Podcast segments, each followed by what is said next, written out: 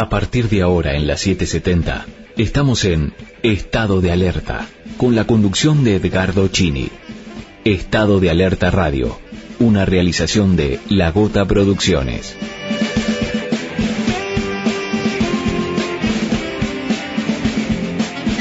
Bueno, y la verdad que en este martes 22 de junio, la idea era arrancar con con la revancha histórica en el estadio Azteca. Azteca. Tengo retorno, Seba, así como eh, un retorno alto, ahí está. Eh, y bueno, y me avisan, me entero que falleció Horacio González. Así que ahí un poco cambió la agenda, cambió la, la grilla del día.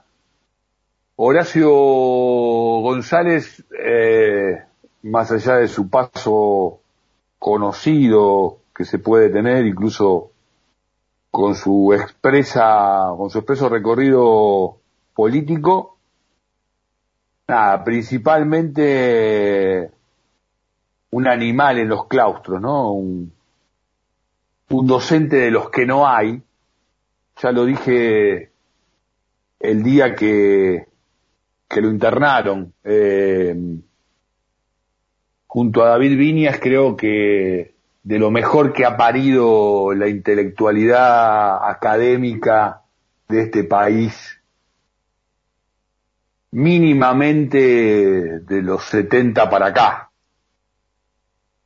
por lo menos de los grandes sobrevivientes de la dictadura cívico-militar, bueno, quienes tuvimos la oportunidad ahí en, en, Marcelo T, o en el caso de Viña después en Puan, de recorrer su, su música, dando clases de, de vida, de sociología, inolvidable, ¿no? Este, voy a ir al Estadio Azteca en un ratito voy a ir al Estadio Azteca en un ratito. Decía Horacio González cuando anduvimos por la gripe A, la peste no tiene origen, no concluye nunca, aísla a los individuos en su propia fabulación, deja una misteriosa cuota de heroísmo involuntario y permite la sospecha que la amenaza surge de los propios seres humanos y no del mundo animal, de las aves o de los cerdos. Podría agregarse aquí de los murciélagos, ¿no? Así podría leerse en La peste, la recordada obra de Albert Camus. La actual situación del virus gripal que recorre el mundo y nuestro país sugiere que está alojado en la realidad de nuestra convivencia diaria y también en nuestro lenguaje no solo porque ya habíamos implantado la palabra virus en nuestros acuerdos habituales con la materia informática, sino porque sentimos nuestra existencia comunitaria desafiada por gérmenes que constriñen a todos y obligan a separarnos de los tratos cotidianos en el transporte de los términos políticos a los biológicos, en el transporte es el transporte de los términos políticos a los biológicos. Todos comenzamos a palpar en nuestros trabajos o vida familiar la presencia de un vacilo verbal que tiene su punto de partida en un sentimiento de apartamento y despojo. Algo nos intima a retirarnos de la ciudad y sus flujos vitales. La toxina reside entre nosotros, contamina, y algo nos obliga a protegernos del peligro. Los casos son reales, números que aparecen en las pantallas de televisión. Son dichos por la radio, ¿no? Pero nuestras conversaciones están cerca, más aún, enhebran lo que decimos con inmediata densidad. No somos portadores del virus, pero en la cadena humana inagotable de cuerpos y vidas nos situamos en el tiempo real de estibadores del virus. Estamos en su interior. Podemos ser así la encarnación actual de la forma más arcaica de la relación con la realidad. El rumor anterior a la magia y pionero de la hechicería. escribía, sigue, ¿no? Horacio González que a los 77 años nos dejó una tarde como hoy que se está yendo entre las nubes, nublada, muy nublada. En la hora de crepúsculo compartimos este momento con, con Liliana y con, con tantos seres queridos. A los 77 años, también víctima del COVID, también víctima del, del coronavirus, ¿no? Este, hoy los casos confirmados, 21.387. Los fallecimientos, 792. Los internados en terapia intensiva en camas UTI, 7.326. Sigue estremeciendo muchísimo la cantidad de muertos, ¿no? de personas con nombre y apellido, de seres queridos, de hombres, mujeres y otros géneros con historias de vida. Carla Bisotti, la ministra de Salud, hablaba sobre cómo se va a completar el esquema de vacunación con las dos dosis. La escuchamos. Vamos a seguir completando todos los esquemas de vacunación de todas las personas con todas las vacunas, como nos comprometimos y como se ha definido desde el primer momento la estrategia de Argentina. Algunos conceptos que también hay que aclarar es que las vacunas aplicadas pierden el efecto, ¿sí? No le digamos vencimiento porque se puede confundir por ahí sin darse cuenta o dándose cuenta, generar alguna confusión en relación al vencimiento de las vacunas sobre su vida útil. Estamos hablando que la gente gente pregunta, se me vence la vacuna porque se la aplicó y piensa que a los tres meses y un día deja de tener efecto. Las vacunas aplicadas no pierden su efecto. Por supuesto que a medida que pasa el tiempo bajan los anticuerpos y por supuesto desde el primer momento se dijo que nunca se pensó en dar una sola dosis. Bien, sí, eh, la ministra Carla Bisotti con un estricto cuidado del lenguaje para comunicar temas extremadamente, extremadamente sensibles, este, profundamente ásperos, eh, en el día a día en lo que tiene que ver con la relación en pandemia, ¿no? Eh, se está diciendo mucho, anda mucho por ahí dando vueltas toda esta cuestión de de la AstraZeneca y demás. Y esto se agrega a otras situaciones de postura frente a las vacunas. Lo cierto es que eh, somos, lo venimos diciendo, ratitas hamster VIP para los laboratorios. Lo cierto también es que eh, frente a la opción vacuna virus, sin lugar a dudas, por lo menos en la postura que uno asume, el camino es la vacuna. Ahora, hay situaciones este, no queridas que se, que se transitan, que se sufren, sí, sin lugar a dudas. En cualquier vacuna, ante cualquier enfermedad, este, también es cierto que eh, oficialmente se ha eh, comprometido la ciencia a afirmar que eh, las embarazadas lo mejor que deben hacer es irse a vacunar frente al COVID. Digo, también es un dato. Otro dato es que las estadísticas, las frías estadísticas, hablan de que los casos de situación con varias vacunas, hay una razón por la cual eh, el tema de AstraZeneca se ha instalado mucho y ahora me voy a referir, traen cuestiones adversas. Esto está provocando una reacción muy particular, por ejemplo, los Estados Unidos, donde está reviendo sus anuncios Joe Biden en lo que había, se auto había, este, fijado como mandato de que el 4 de julio es la independencia, este, será la nueva independencia norteamericana, en este caso al COVID. Bueno, hay una resistencia muy grande de los menores de 27, 28 años a este, aplicarse la vacuna. Y esto está cambiando incluso el eslogan este, del actual presidente norteamericano. Lo traigo a cuento porque marca una situación. Y allí estamos hablando de distintos tipos, por ejemplo el caso de Johnson y Johnson y otras vacunas, ¿no? Incluso la propia Pfizer. Por otro lado, eh, es muy clara la postura incluso de los médicos que en Italia, donde fue uno de los países donde más hizo foco la situación de, de, la elección de la vacuna, eh, siguen afirmando obviamente que el camino que hay que recorrer es el de la vacunación. Italia, y con esto digo también pongo el enfoque en otra, en otra cuestión, fue uno de los países de la Unión Europea que más hizo fuerza para poder importar la Sputnik. Recordemos que en el norte italiano casi que fue el país en el cual nos enteramos a través de visualizar los cementerios de qué se trataba el enfrentamiento a esta pandemia, ¿no? Hacia principios del año pasado.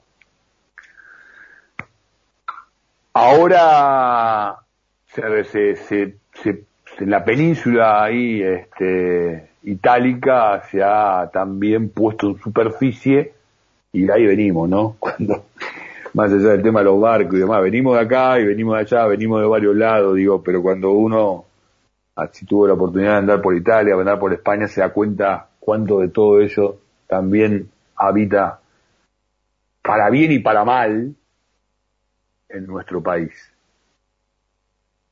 Se puso en superficie, decía, el tema de la discusión de los laboratorios. Algo que va a ocurrir en la medida en que superemos lo urgente que tiene que ver con ver cómo se enfrenta esta pandemia que incluye una generación de incertidumbres hasta aquí cuasi infinitas, se van a instalar otros, otros aspectos, entre ellos de qué se ha tratado hasta aquí y que de qué se va a seguir tratando con la investigación científica, la investigación de los laboratorios, su cotización en bolsas, las ganancias, el rol de los estados. Pero será porque nos volveremos a ocupar, si querés, de cuestiones mundanas y ojalá que cuando andemos por esa senda tengamos fresca esta situación actual de incertidumbres. De alguna manera, convivir con la no certeza puede enriquecernos un poquito. En la ciudad de Buenos Aires también habló el ministro eh, Fernán Quirós, habló sobre la variante Delta, Vamos a ver, vamos a escucharlo. Después vamos a hacer una reflexión porque también eh, tuvo algunas palabras en relación, si querés, a una postura distinta a, a la que está poniendo como aplicación la ministra de Salud, Carla Bisotti. La variante eh, Delta, que es la variante que se ha desarrollado en la India, como todas las variantes de este virus, naturalmente eh, finalmente terminan circulando eh, por la enorme mayoría de los países del mundo. Sabemos que, dado que esta es una enfermedad que se transmite, digamos, la, mayor cantidad de personas que transmiten la enfermedad se sienten sanas, no tienen síntomas o están en el periodo presintomático, es una enfermedad verdaderamente muy difícil de contener su circulación, siendo que las personas circulamos por el mundo y por las ciudades. Así que sabemos que a la Argentina va a llegar. Toda esta tarea y el esfuerzo que estamos haciendo entre los gobiernos y los ciudadanos tiene que ver con hacer que esa llegada sea lo más tardíamente posible, porque sabemos que para estar mejor protegidos necesitamos tener los esquemas completos. Así que eh, el esfuerzo es demorar lo más posible su ingreso eh, y mientras tanto progresar fuertemente en la campaña de vacunación. Honestidad brutal de Fernán Quirós, eh, también honestidad brutal por parte de Carla Bisotti. Eh, obviamente dos posturas eh, distintas por el espacio que les ha tocado ocupar, pero no en lo más mínimo lo que tiene que ver con su compromiso con la principal función que desempeñan, que tienen que ver con este, principales referentes y responsables de la política de salud, por supuesto, cada ministro del área en las distintas provincias, ni que hablar la provincia de Buenos Aires con la cantidad de habitantes. Pero me refiero a el hecho de que Bisotti hiciera mucho foco en el tema de vencimiento, entre comillas, de las vacunas que no vencen, pero sí disminuyen su capacidad de enfrentamiento a el COVID. También disminuye eh, la capacidad de los cuerpos, eh, de los cuerpos humanos de enfrentamiento al COVID, obviamente si no te das la vacuna, y también en lo que tiene que ver con las nuevas cepas. Y de ahí la cuestión de las políticas de eh, ir por más de la primera dosis, ir por cumplir con el plan de la segunda dosis. Y allí el interrogante en la ciudad de Buenos Aires que plantea Fernando Quiroz puntualmente apunta al tema de la Sputnik, ¿no? Por el tema de la segunda dosis y la necesidad de que haya más. Hoy eh, claramente se, avanza hacia abrir a eh, la instancia de una fuerte vacunación masiva de la variante de la vacuna, porque no solo el virus tiene variantes, sino también la tienen las vacunas, eh, de origen chino, ¿no? Eh, entonces, ahora, de alguna manera también es cierto que esa segunda dosis te va a permitir que la primera, que ya estuvo ingresando en tu cuerpo, ya forma parte de vos, para bien y para mal, se este, retroalimente con la segunda dosis. El año próximo es muy probable que empecemos en una cierta nueva normalidad, que entre otras cosas va a traer la posibilidad de que esté en el Bademecum o como quiera llamarlo, ¿no? En el plan de vacunación para enfrentar las distintas este, cepas del COVID como expresión de virus y, por ahí de, algunas cuestiones más. Y también hoy eh, vino la, a mi celular la foto de, de, una amiga con su libreta de vacuna en mano, de una compañera de, de camino en este, en este oficio, así que salud verán.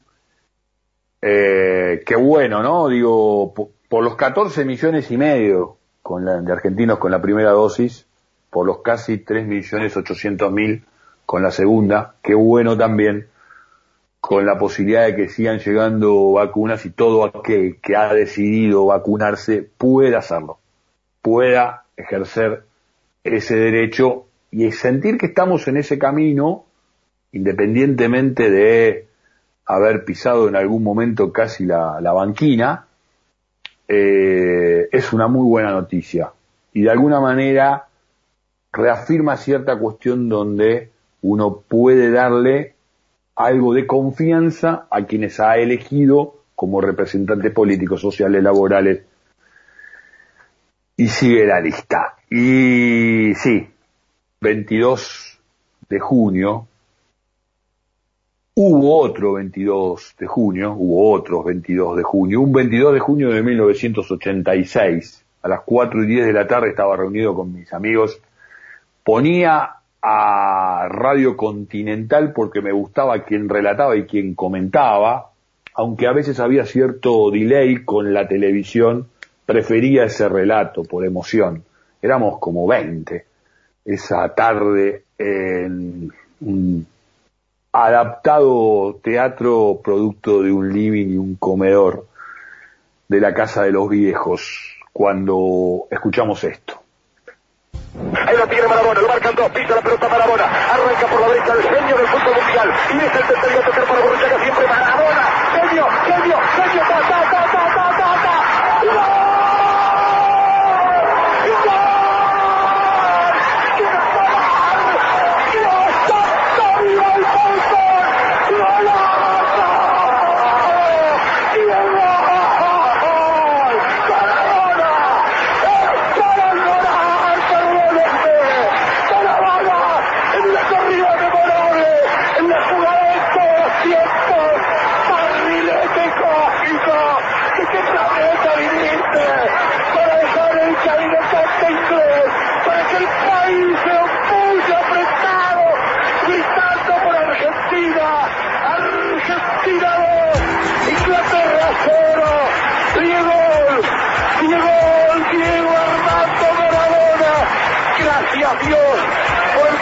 Por Maradona, por esas lágrimas, por este Argentina 2, Inglaterra 0. Si yo fuera Maradona, viviría como él. Si yo fuera Maradona,